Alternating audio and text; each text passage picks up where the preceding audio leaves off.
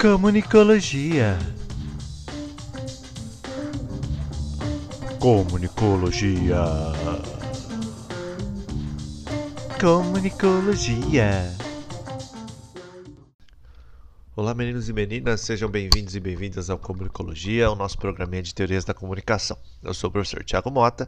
Se você está aqui, provavelmente é porque é meu aluno. Mas se não for, não se sinta perdido, pode puxar a cadeira e ficar com a gente. Bom, a gente está numa série de programas é, que são resultado aí da, da nosso período de isolamento devido à pandemia do Covid-19. Então nós estamos usando aí os nossos podcasts, não para fazer é, conteúdos complementares sobre teorias da comunicação, mas para dialogar diretamente com os, os estudantes aí do curso na Faculdade Casper Libero. Então essas, essa edição, as anteriores e as próximas que virão estão servindo aí como estratégia para substituir as nossas aulas. É, e por isso mesmo são edições um pouquinho mais longas.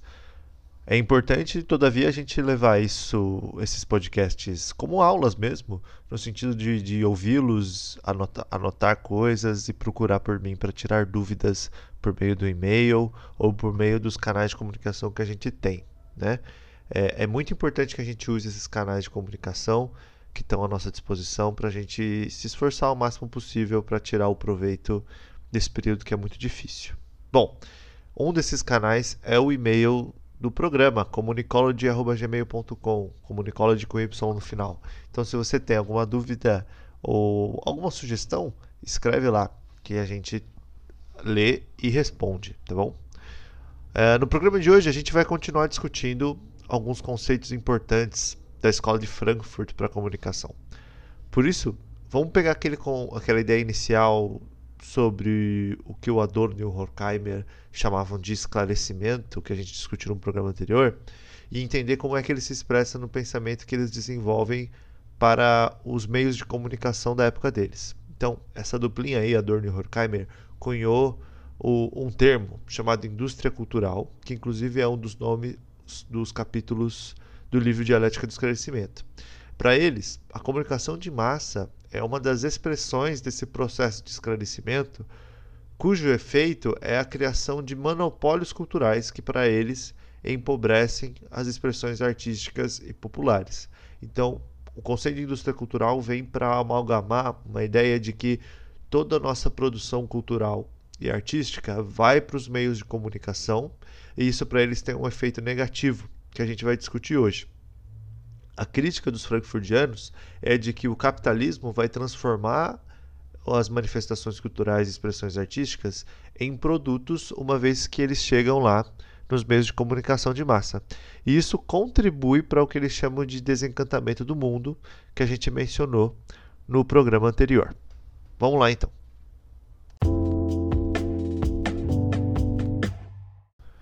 Vocês com certeza se lembram né, de programas anteriores que a gente já discutiu que havia uma espécie de polarização entre os funcionalistas e as teorias que os frankfurtianos desenvolveram. E essa, esse embate definiu o começo da história das ciências da comunicação, daí que nasceu a, a, nasceram perdão, as primeiras teses sobre comunicação. Agora chegou a hora da gente aprofundar um pouquinho mais o que quer dizer esse confronto, tá? Bom, mas quando eu digo confronto, eu estou falando do confronto de metodologias, metodologias científicas diferentes que levam a conclusões diferentes sobre os objetos de estudo. Então não é que eles saíram na rua para se bater um na cara do outro, ou eles ficavam se xingando no Twitter, tá? Acontece que o funcionarismo ofereceu uma interpretação de sociedade que era mais conservadora, no seguinte sentido: a ideia de que as instituições da sociedade ocupam seu devido lugar no objetivo de criar segurança e estabilidade, e portanto elas são importantes e portanto elas devem ser mantidas, protegidas. Já os frankfurtianos, por conta do background marxista, questionavam justamente essas instituições e o papel delas na manutenção do poder e na manutenção das desigualdades e das disparidades da nossa sociedade. Logo, então, é, a gente fazia uma, os frankfurtianos faziam uma crítica a essas instituições, enquanto os funcionalistas, de certa maneira, faziam uma defesa. É, essa diferença vai aparecer no modo como as escolas também pensavam a comunicação. Então, para os funcionalistas, como a gente já mencionou antes, Os sistemas de comunicação, e aí a gente está falando também da comunicação de massa, estão aí porque exercem uma função na sociedade, seja essa função de articular, seja a função de vigilância ou de transmissão da herança social, qualquer uma que seja, elas são importantes, elas são essenciais para o funcionamento dessa sociedade. Já os frankfurtianos percebem algo diferente, eles não percebem é, esses sistemas como essenciais da mesma maneira. O texto A Indústria Cultural, que é esse que a gente está mencionando no episódio de hoje, ele está bastante preocupado com a ascensão de toda a indústria do entretenimento que nós já conhecemos muito bem hoje em dia e que na década de 40, quando o livro foi publicado, também já era muito forte. Para os frankfurtianos, esse entretenimento ou a comunicação de massa oferece um escape e apenas um escape e favorece o que eles chamam de resignação das massas. Ou seja, enquanto a gente está se divertindo, assistindo o cinema, por exemplo, a gente fica literalmente distraído das estruturas que produzem desigualdade, que nos oprimem. E que isso torna as massas mais submissas a um certo status quo. Ou seja, eles têm uma visão muito negativa de qual é o papel da comunicação de massa, certo? Mas a gente não precisa cair na besteira de pensar que esse embate é um embate apenas direita versus esquerda, como a gente pensa hoje em dia. Né? Não é PT e Bolsonaro. Não é isso que a gente está colocando. A gente está colocando. A gente não está preocupado em escolher um lado dessa treta.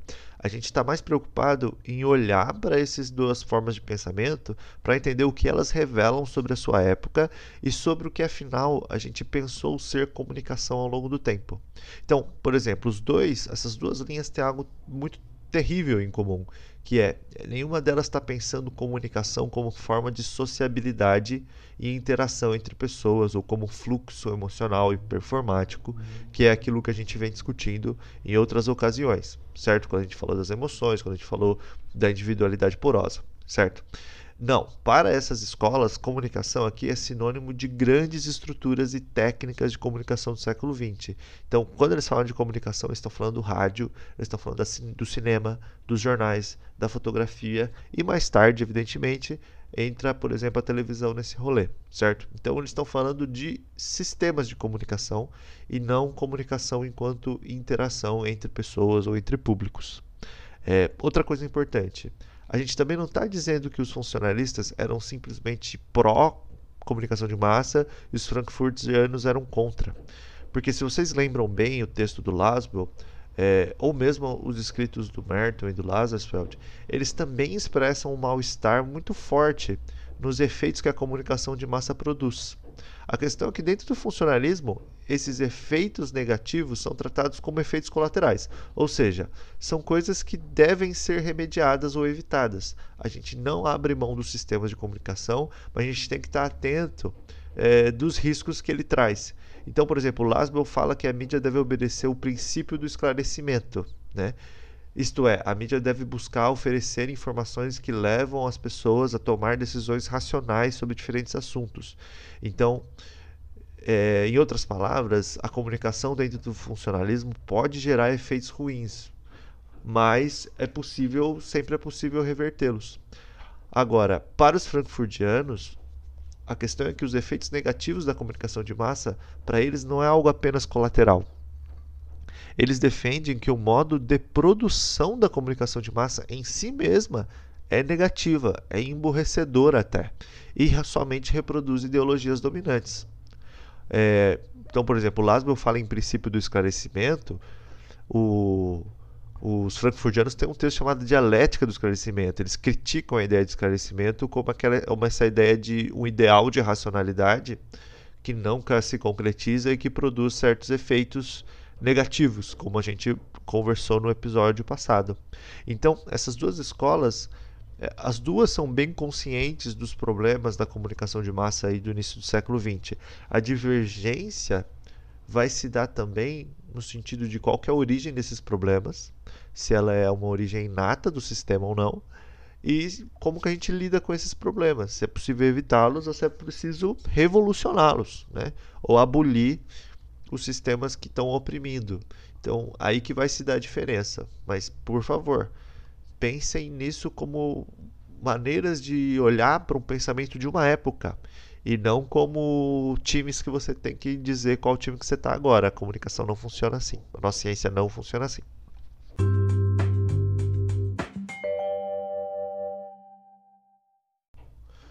Agora vamos aprofundar é, para a gente ver se entendemos de onde que vem esse diagnóstico, de onde que vem esse entendimento dos frankfurtianos. Bom, vocês se lembram, eles eram judeus, alemães, marxistas, fugindo do nazismo.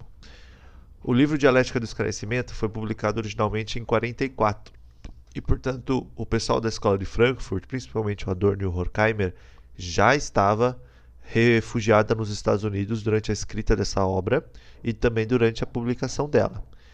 E eles também não estavam em qualquer lugar dos Estados Unidos. Eles estavam na Califórnia, que, é, que foi o berço da indústria de entretenimento norte-americana, justamente na época do seu boom, da sua explosão. Na década de 40, tudo que a gente conhece sobre, sobre a indústria do entretenimento americana já estava presente e já estava se multiplicando fertilmente. Então, o cinema principalmente, já era uma grande indústria. Mas não só o cinema, a gente também tinha, por exemplo, histórias em quadrinhos, já era algo muito popular naquela época. E também, principalmente, a gente tinha propaganda como algo muito forte. Né? Então, tanto a propaganda de produtos, é, Coca-Cola, sapatos, moda, enfim, quanto a propaganda de Estado ou propaganda política. Né? Os Estados Unidos, nos anos 40, estavam bem naquela época de comunicar o tal do American Dream tal do modo de vida americano. E toda forma de entretenimento e propaganda da época reafirmava esse tal modo de vida americano. Porém, associava esse modo de vida ao consumo de alguns produtos. Então tinha, por exemplo, a publicidade da Coca-Cola, que, que o slogan era Coca-Cola, a pausa de todo americano. E por trás tinha uma ilustração de uma mãe tomando uma coca com seus filhos e dando um, um belo sorriso. É, também tinha, por exemplo, a propaganda do tio Sam, né? o dever de servir o seu país e proteger as ideais de liberdade, e tudo isso já estava muito presente na comunicação daquela época, nos filmes da época e por aí vai. Né? Então, isso é muito importante para a gente entender mais ou menos o ambiente em que esse livro, o, o, A Dialética do Crescimento, foi desenvolvido. A gente tem que recordar o principal motivo é, a principal motivação dos frankfurtianos em escrever e estudar era o alerta contra o fascismo e contra o nazismo, e a ideia de que era preciso estar de olho para ver se, os motivos pelos quais o fascismo apareceria, aparece numa sociedade e se ele poderia aparecer de novo. Então, olha que doido. Eles saíram da Alemanha. É, lá na Alemanha, durante a época do, do, do poder do Partido Nacional Socialista, havia um maquinário ideológico pesado a favor do regime. Esse maquinário se dava pelo rádio, principalmente, mas também pelo cinema e também pela propaganda. Né? Então todo mundo já ouviu falar do Goebbels, o ministro, o ministro da propaganda do Hitler, que era um dos homens fortes do governo nazista, e porque o governo nazista levava muito a sério a comunicação dos seus valores.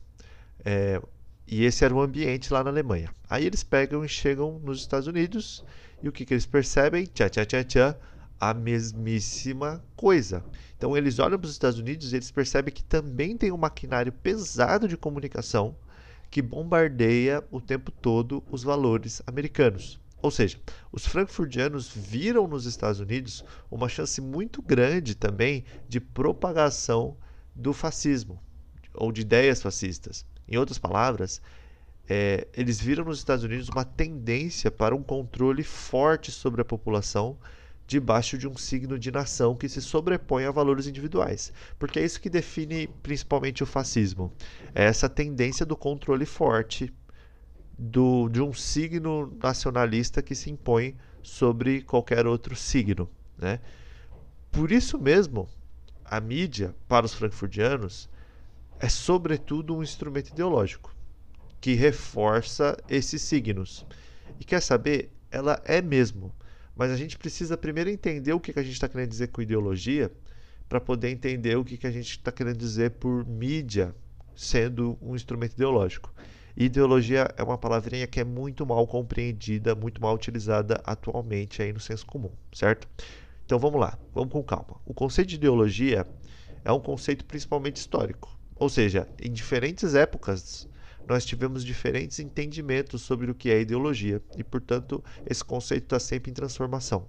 Agora, no geral, ele surge para tentar entender as expressões do espírito, digamos assim, e as ideias que regem uma certa percepção de mundo de uma sociedade, de um grupo ou de um coletivo, certo? Quando a gente chega no século XIX com o marxismo, é, Marx vai trabalhar a ideologia, vai mudar um pouquinho o entendimento de ideologia, ele vai pensar a ideologia como um sistema de ideias que rege, estabiliza e justifica um poder vigente. E no caso da sociedade do século XIX até hoje, esse poder vigente é o poder econômico capitalista. Então, ideologia é o conjunto de ideias que sustenta o poder econômico, beleza? Para o marxismo. Agora, vale a pena a gente dar uma olhada na concepção de ideologia que vem do próprio Adorno é, para a gente alinhar um pouquinho mais o tema da aula de hoje e usar o mesmo autor como referência sempre. Então, ele tem um livro muito conhecido que chama Temas Básicos da Sociologia. E nesse livro tem um capítulo que chama A Ideologia. E nele o Adorno escreve: A ideologia contemporânea é o estado de conscientização e de não conscientização, conscientização perdão, das massas como espírito objetivo. Então vamos lá. A ideologia contemporânea é o estado de conscientização e de não conscientização das massas. O que, que ele quer dizer com isso? Vocês se lembram que os frankfurtianos eram muito influenciados pela psicanálise freudiana, certo? Então, quando ele dá essa definição, ele está falando que ideologia é um sistema de ideias e valores que molda a nossa percepção de mundo, ok, mas que esse sistema não é delimitado apenas, ele não é necessariamente consciente, ele não é regido pelas nossas escolhas somente que a gente faz conscientemente, ele também é regido por aquilo que não é consciente, aquilo que a gente incorpora, beleza? Então, em outras palavras, ideologia não é só o que eu digo ou o que eu afirmo acreditar. Ideologia está sobretudo naquilo que eu faço e eu nem sei o que eu estou fazendo. Aquilo que eu atuo, balizado por esses valores, certo? Revela muito mais sobre a minha ideologia do que aquilo que eu digo sobre ela. A ideologia não está no que é dito, mas ela está naquilo que permite ou não dizer o que a gente diz, ou permite ou não fazer o que a gente faz, certo? Então vamos lá. Nenhum de nós tem uma ideologia no sentido de que a gente acordou e escolheu uma mas nós agimos dentro de uma ideologia todos os nossos dias.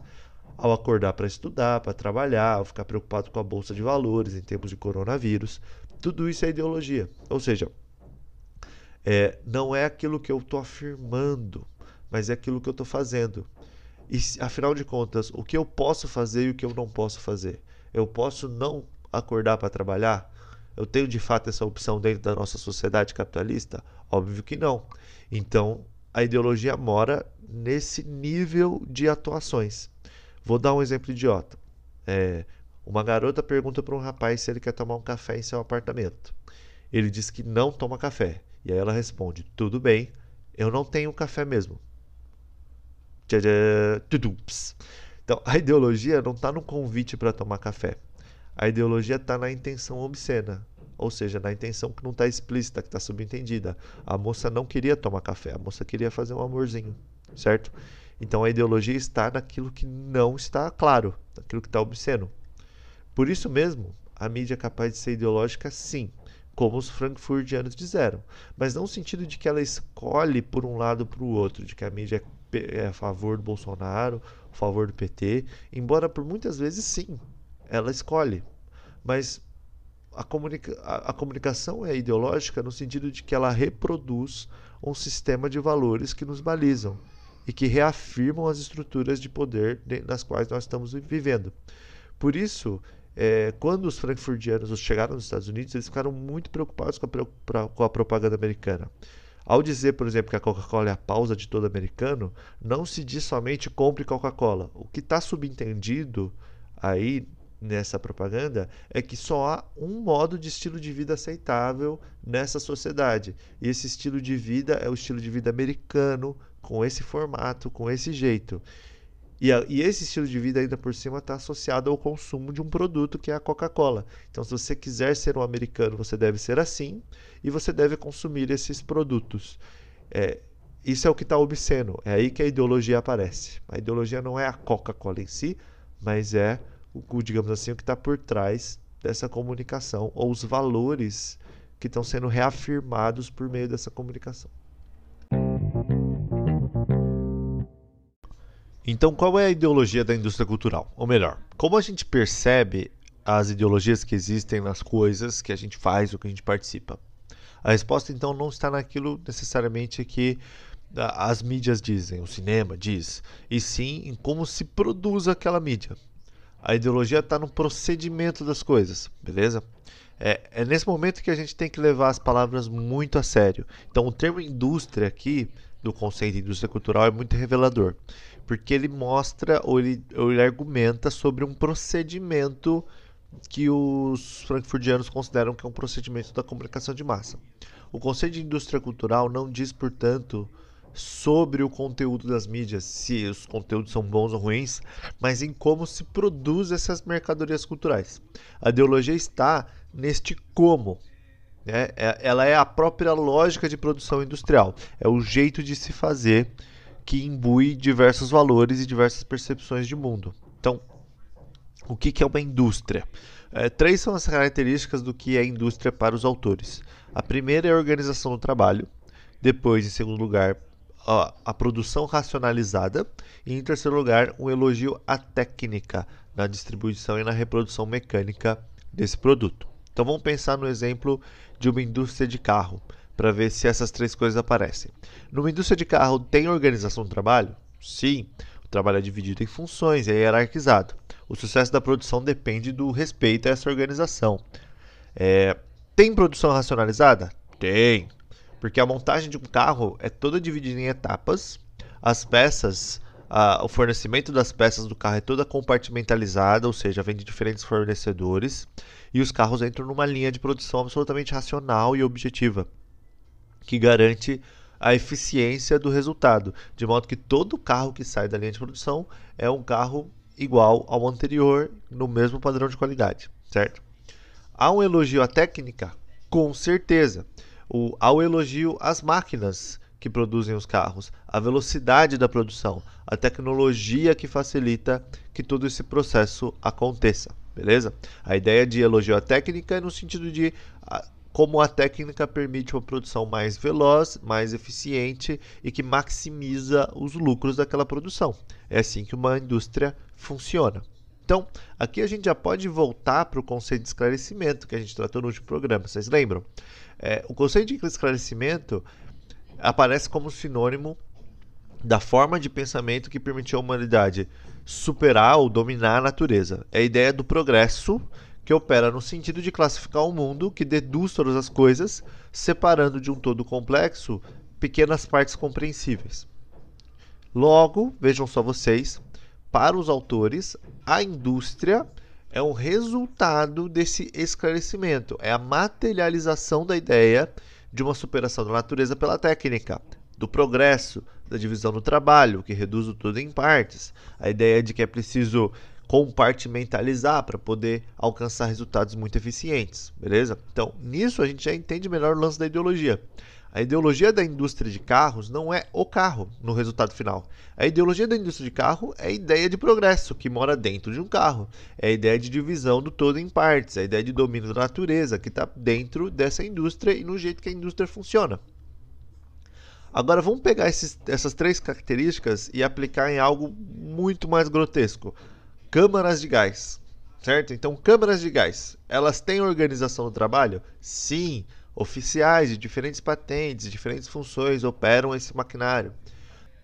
A produção é racionalizada? Também sim. As pessoas são divididas em grupos, elas passam por certas etapas, todo o processo é super controlado. Tem elogio técnica? Puxa vida, ding ding ding, também tem, certo? Então a câmara de gás é uma máquina de morte eficiente, ela mata mais gente em menos tempo, beleza? Eu sei que parece um exagero, mas a crítica ao esclarecimento que os autores fazem é bem por aqui. Esse processo de racionalização da produção pode ser tão extremo ao ponto de desumanizar. Então, a mesma ideologia que produz carros mais rápido também mata mais gente mais rápido, e é isso que eles estão tentando alertar. Agora, vamos pegar esse mesmo processo para falar de um filme, o filme Vingadores Ultimato, por exemplo. Ou seja, o cinema é uma indústria nesses mesmos termos? É claro que é. Vamos lá então. Primeiro, para produzir Vingadores, a organização do trabalho, puxa, claro, basta você olhar os créditos no final do filme. Centenas de profissionais divididos hierarquicamente, dezenas de equipes diferentes, cada equipe cuidando de um pedacinho do filme. A racionalização da produção? Total.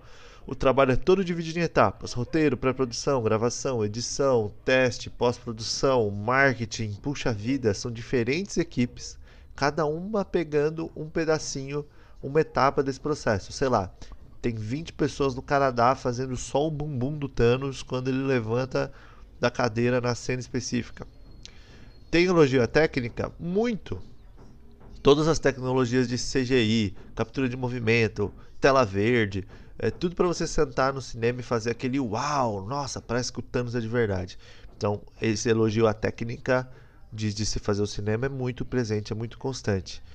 Tipo de câmera e por aí vai. Então, a ideologia do filme Vingadores é o filme em si? Não, é o jeito de produzir. O jeito de separar o trabalho, os prazos, a pressão pelo lucro, pela bilheteria. Essa é a ideologia do cinema. E, e esses são os principais valores que o cinema produz ou, ou propaga no final das contas. Ou a ideologia do lucro.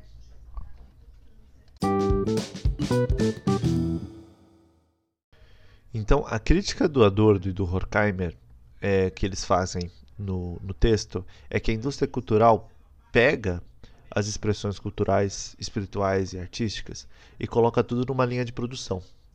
Transforma tudo isso em produto. Qual que é o efeito disso? Bom, a gente pode discutir. Então, sei lá, o efeito disso é 20 filmes de super-herói por ano. Então a gente pega uma coisa que dá certo e reproduz ela incansavelmente numa esteira, numa linha de produção. É, um dos principais efeitos disso, segundo os autores, é uma homogeneização daquilo que se produz culturalmente. É como se a gente entrasse numa loja de tênis, a gente acha um tênis legal para você. Por mais que você goste muito desse tênis, por mais que ele seja caro, por mais que ele pareça que é a sua cara, lá no fundo da loja tem outros 200 tênis exatamente iguais. Porque o tênis é o resultado de um processo racionalizado de produção que garante a reprodução muito fiel de cada uma desses produtos. O mesmo vale para os filmes, o mesmo vale para a música. É, quando a gente vai no cinema é como entrar numa loja de tênis. Bom, mas qual que é o problema disso? Para os autores, o problema da homogeneização da cultura é a homogeneização das pessoas, das expressões é, culturais das pessoas. Porque, afinal, as formas de expressão cultural são formas, no final de contas, de expressão de personalidade, de caráter de um povo. Você já percebeu, por exemplo, como todo filme americano é sobre família? É, de Marley e eu a Vingadores, todos têm uma visão americana de como funciona o núcleo familiar. Vingadores principalmente. É, é, toda a saga Vingadores é sobre família, sobre pessoas que estão juntas apesar de tudo, que elas podem até brigar, mas que elas podem até ser diferentes, mas que no final das contas a gente conta um com o outro e porque eles são nossos verdadeiros companheiros. Enfim, é um filme sobre família. Velozes e Furiosos é um filme sobre família. Todos os filmes americanos são sobre família. Não passa, portanto, de uma visão americana de como funciona um núcleo familiar. Até aí, tudo bem, a gente não precisa ficar enraivecido com isso. Mas essa é a única visão de família que existe? Para se a gente consome muito filmes americanos, essa acaba sendo. E o que acontece então com, com a diversidade cultural se ela não, não aparece é, no, na comunicação de massa que a gente consome. Então, outro exemplo legal, eu acho que é a high schoolização do ensino médio brasileiro em escolas de alto padrão, sabe? De tanta gente de tanta gente consumir esses produtos high school que vêm dos americanos, daqui a pouco a gente também está tentando transformar o ensino médio numa high school.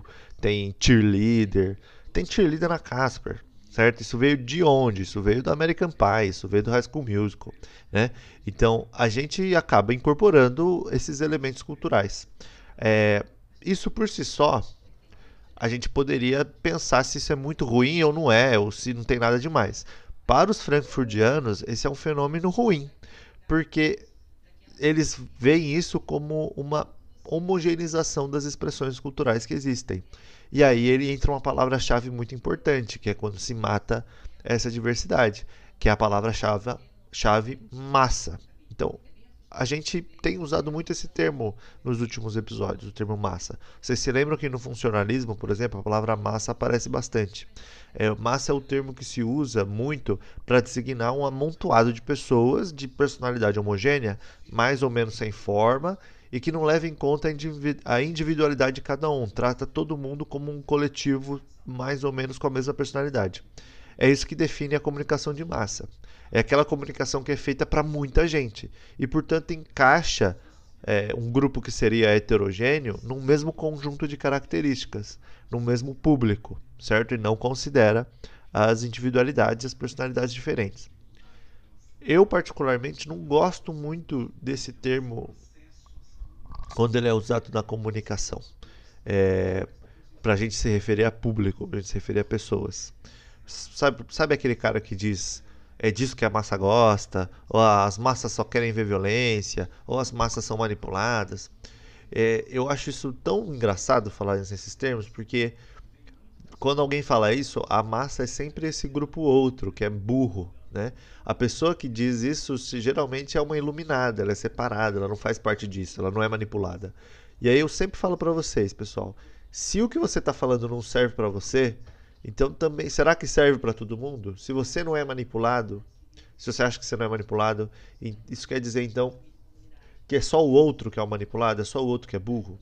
Então eu não gosto muito de, do uso desse termo hoje em dia. Mas vamos entender o que, que esse termo queria dizer naquela época, tá?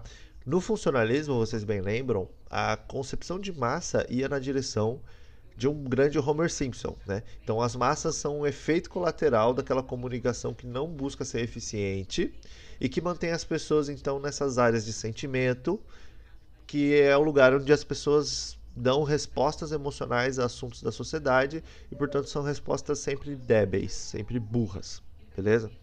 É assim que o funcionalismo lidava com esse conceito de massa.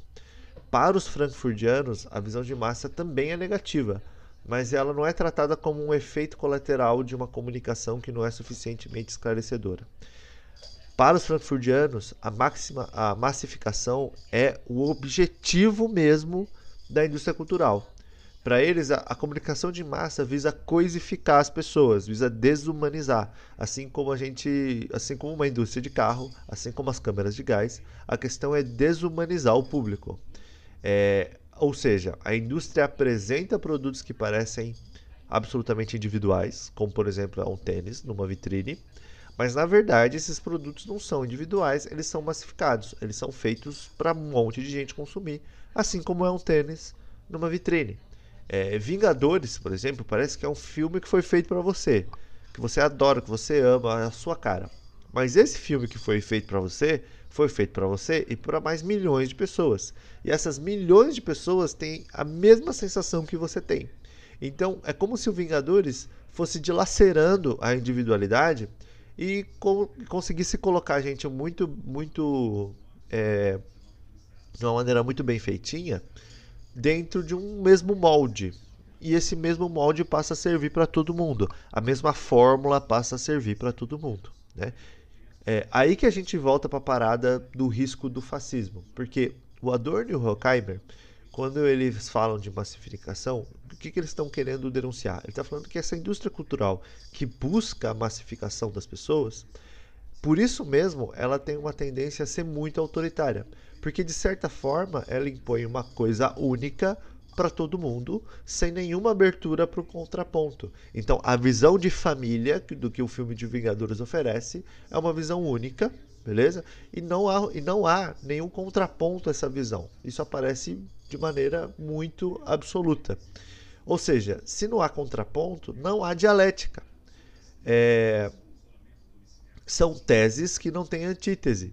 E uma tese que não tem antítese, portanto, não chega a nenhuma síntese, não chega a nenhuma solução. É só a tese.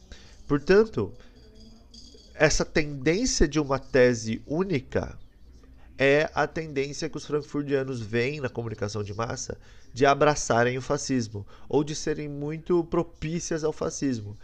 Porque, por exemplo, a rádio, conforme ela era utilizada na década de 30 e, e no começo da década de 40 por Hitler, oferecia a mesma coisa. Era uma tese sem antítese. Então chegava pela rádio o comunicado do governo nazista, certo? E não, e não era possível nenhum contraponto a esse comunicado. Só vinha essa mensagem absoluta.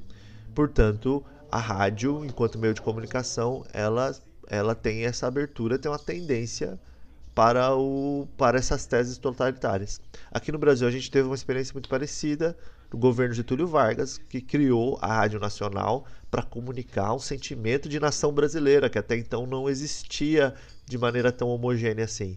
Então, a gente, então Getúlio Vargas criou uma rádio para comunicar o que é o Brasil e o que é ser brasileiro. Então é uma tese sem antítese. Ser brasileiro é isso, ser brasileiro é Carmen Miranda, é o samba e tudo mais. Isso nasce com Getúlio Vargas e a Rádio Nacional. É um diagnóstico duro, mas o, eles vão ainda mais além. Eles vão falar que a indústria cultural é uma forma de mistificação das massas. Como assim? Você lembra do podcast anterior? A gente falou sobre desencantamento do mundo, quer dizer, um mundo que abandona a mitologia e etc e tal. Bom, diversos sociólogos, talvez um dos mais notórios seja Max Weber, é, discutiram e continuam discutindo sobre o que significa o fim do papel central das mitologias e das religiões na organização dos valores de uma sociedade. A ideia era de que, sem esse eixo fundamental, no mundo completamente desencantado, as sociedades modernas tenderiam para a desordem, para o caos completo. Os frankfurtianos estão dizendo o contrário aqui. Eles estão falando que a indústria cultural substitui essa função religiosa de cola propagadora é, que une todas essas instituições e que propaga essas ideologias do seu tempo. E isso não é para eles uma coisa boa, porque eles são marxistas, então eles não enxergam a religião de uma maneira legal, eles enxergam a religião como forma de doutrinação das ideologias dominantes. Então, para eles, a indústria cultural ocupa esse papel de mistificar as massas, de transformar a cultura em distração, transformar a cultura em espetáculo.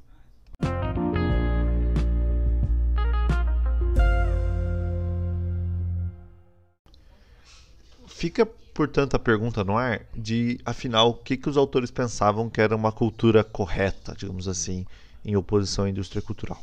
Aqui entra um ponto bastante delicado da obra deles, que é o seguinte: o Adorno e o Horkheimer que cunharam a distinção do termo cultura erudita, ou seja, a ideia de que há uma cultura que não está presa aos moldes da produção industrial e que, portanto, não consegue, portanto, perdão, consegue ser de fato criativa e não apenas um produto. E, sobretudo, consegue ser uma arte crítica e não apenas uma distração. É, então, a gente está falando, é claro, de artes plásticas, do teatro, da música erudita, etc. É, mas além da cultura erudita, os autores também falam em cultura popular, que são as manifestações culturais de uma cidade, de uma região, mas que não passam por formulações teóricas ou acadêmicas ou críticas, como a, cultura erudita, todavia são importantes, porque são a expressão de um povo, a expressão da música local, das poesias e etc. E tal. Bom, imediatamente essas duas coisas até parecem opostas. A cultura erudita elevada versus a cultura popular que seria mais pobre. No entanto, essa dicotomia é falsa, essa dicotomia não, não é observável na obra deles. Não é uma coisa ou a outra. Então, muito embora seja realmente complicado separar as coisas assim, porque é quase como um convite ao elitismo, né? Essas categorias não foram apresentadas originalmente como oposições, e sim duas expressões importantes que convivem é, ao mesmo tempo na vida das pessoas. O que os autores alertam é que a indústria cultural se apropria de ambas e precariza ambas essas expressões. Então, de um lado, o que a indústria cultural faz com a cultura erudita? Ela transforma ela em produto caro, elitizado, restrito para poucas pessoas, certo? E não era para ser assim. Gente, música clássica, por exemplo, sempre foi música de igreja, ou seja, música do dia a dia. Ou música de salões de festas e tudo isso. Então, quando a gente transforma essa arte em produto e a precifica, a gente limita o alcance que ela tem propositalmente para poder vender ela por um preço elevado, como se fosse uma coisa muito elevada. Então a indústria cultural se apropria da cultura erudita para transformar ela numa coisa para poucos, né? só para uma elite.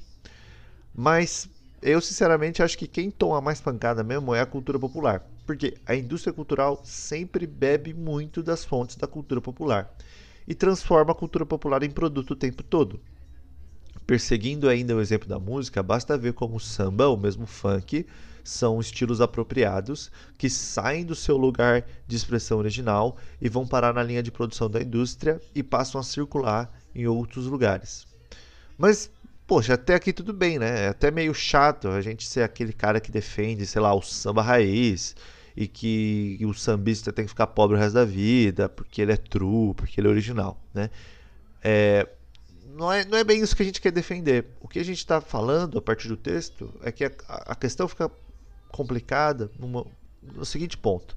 Para o Adorno e para o Horkheimer, transformar a cultura popular em produto sempre pressupõe alguma forma de controle social. Ou seja, a arte popular sempre tem um elemento rude, um elemento de resistência, e esse elemento se perde quando ele é apropriado pela indústria. O samba, por exemplo, é uma música de negros periféricos, excluídos do começo do século XX. Ela chegou, o samba chegou a ser proibido por lei no Brasil. Tinha um crime, chamava crime de vadiagem, que era basicamente prender qualquer negro que tivesse na rua depois de um certo horário tocando um pandeiro, tocando um cavaquinho, certo? Ou seja, algo terrível. E por isso mesmo o samba nasce como uma explosão, né? É, o samba é um efeito de uma desigualdade e ele guardava em si esse elemento é, confrontativo, né? Dessa, da natureza dessas desigualdades.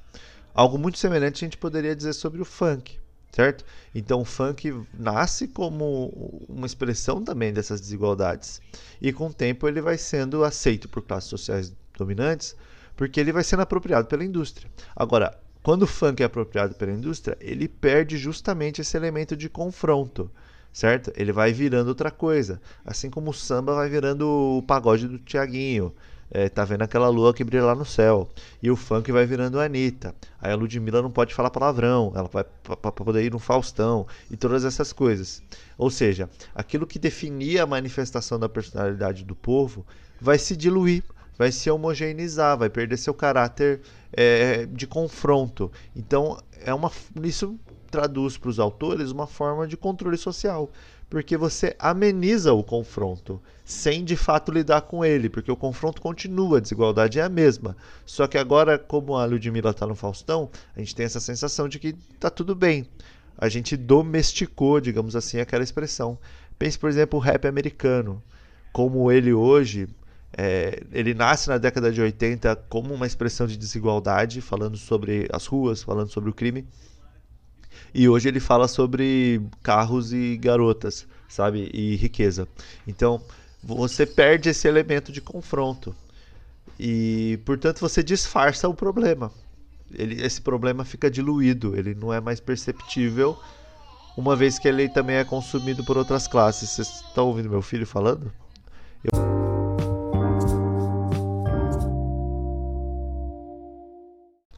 Gente, eu tenho um filho muito fofo.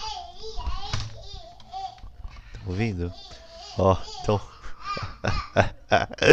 tá. É, vamos então finalizar também, até porque esse episódio tá bem longo. É, então, o que, que a gente tem com isso? Falei um monte de parada aí. E o que, que isso tem a ver com a gente, né? Olha, eu, eu particularmente sempre acho muito difícil trabalhar com, com esse texto nos cursos de comunicação, porque, embora ele seja fundamental, é, afinal de contas, nós que trabalhamos com comunicação, jornalistas, RPs publicitários, cada um de nós opera como funcionário justamente dessa máquina que os atores estão denunciando. E afinal, o que a gente faz com isso? Né? Se a gente leva esse texto a sério, o que a gente faz com essa informação? Não, não é para você achar que você é o vilão da história e que você tem que desistir, porque tudo que você faz é um lixo, certo? Acho que a parte mais importante que a gente pode tirar desse texto é a seguinte: a gente não pode ser inocente. Esse é o lance. A gente tem que saber que a gente trabalha mesmo dentro de certos interesses e de que o nosso trabalho pode sim ter efeitos muito, muito difíceis de engolir. Mas o que define um bom profissional da comunicação é que ele ou ela consegue pegar essas atuações inconscientes, digamos assim, que reforçam valores que podem até ser questionáveis, e transformam esses, essa atuação inconsciente em novas práticas conscientes. Ou seja, em outras palavras, a gente precisa saber o que está fazendo. Eu jamais conclamaria vocês para uma revolução, para derrubar a indústria cultural. Até mesmo porque os frankfurtianos mesmo falam que a gente não tem que exaltar a indústria cultural como se ela fosse a raiz de todos os maus. A gente, porém, também não pode subestimar o poder e o efeito que ela tem. Então, a lição aqui é saber que a indústria cultural se apresenta nas nossas vidas, nas nossas práticas, como se fosse algo absolutamente normal, como se fosse algo parte que é da vida. A questão é, a gente não deve normalizar as coisas que a gente está vendo que não faz mal, que nos fazem mal. Então, sempre que possível, nós, profissionais da comunicação, a gente pode tirar essas coisas desse lugar de normalidade para poder estranhar elas quando elas estão erradas, quando elas nos incomodam, pelo menos o suficiente para a gente alterar um pouco as regras daquilo que não é explícito, daquilo que é obsceno, para tornar a nossa vida, o nosso trabalho um pouquinho melhor. Então, continue na lida, todo mundo tem um boleto para pagar. Mas se a gente tem consciência das cagadas que a gente pode fazer, de repente a gente pode mudar o jogo um pouco para que ele sirva melhor ao que a gente está fazendo, aquilo que a gente ama. E quem sabe a gente pode até fazer o mundo um lugar mais agradável. Isso acontece direto. Então, por muito tempo, é, o lance da diversidade cultural nas expressões culturais era muito mais delimitada do que é hoje. E a gente percebeu que isso nos faz mal. E agora a gente mexeu um pouquinho nas regras para que essa diversidade possa ser um pouco maior. Então, isso já é um, algo importante, é um avanço. Um frankfurtiano vai dizer que de, de, grão em grão a galinha fica com fome, que é preciso derrubar e fazer a revolução. É, mas vamos falar sério, ninguém aqui quer fazer revolução. Ninguém aqui se enxerga nesse derrubando o mundo. Mas cada um de nós pode sim e pensar e perceber as coisas que nos fazem mal para poder ter consciência, pelo menos, dessas estruturas o suficiente para a gente tentar pensar em estruturas que sejam diferentes, né? Mas e você? Você leu a indústria cultural, ficou com o cérebro feito miojo sabor galinha caipira? Então, quem sabe depois desse episódio a gente não tenha oferecido pelo menos uma salsicha, um ovo cozido, uma salsinha para deixar esse miojo um pouquinho melhor, tá bom? Mas se ficou alguma dúvida, fale comigo, escreva pra gente no comunicology.gmail.com, me procure para conversar sobre esse tema, para me corrigir, para me confrontar. E o meu filho tá dando um tchau para vocês. Forte abraço.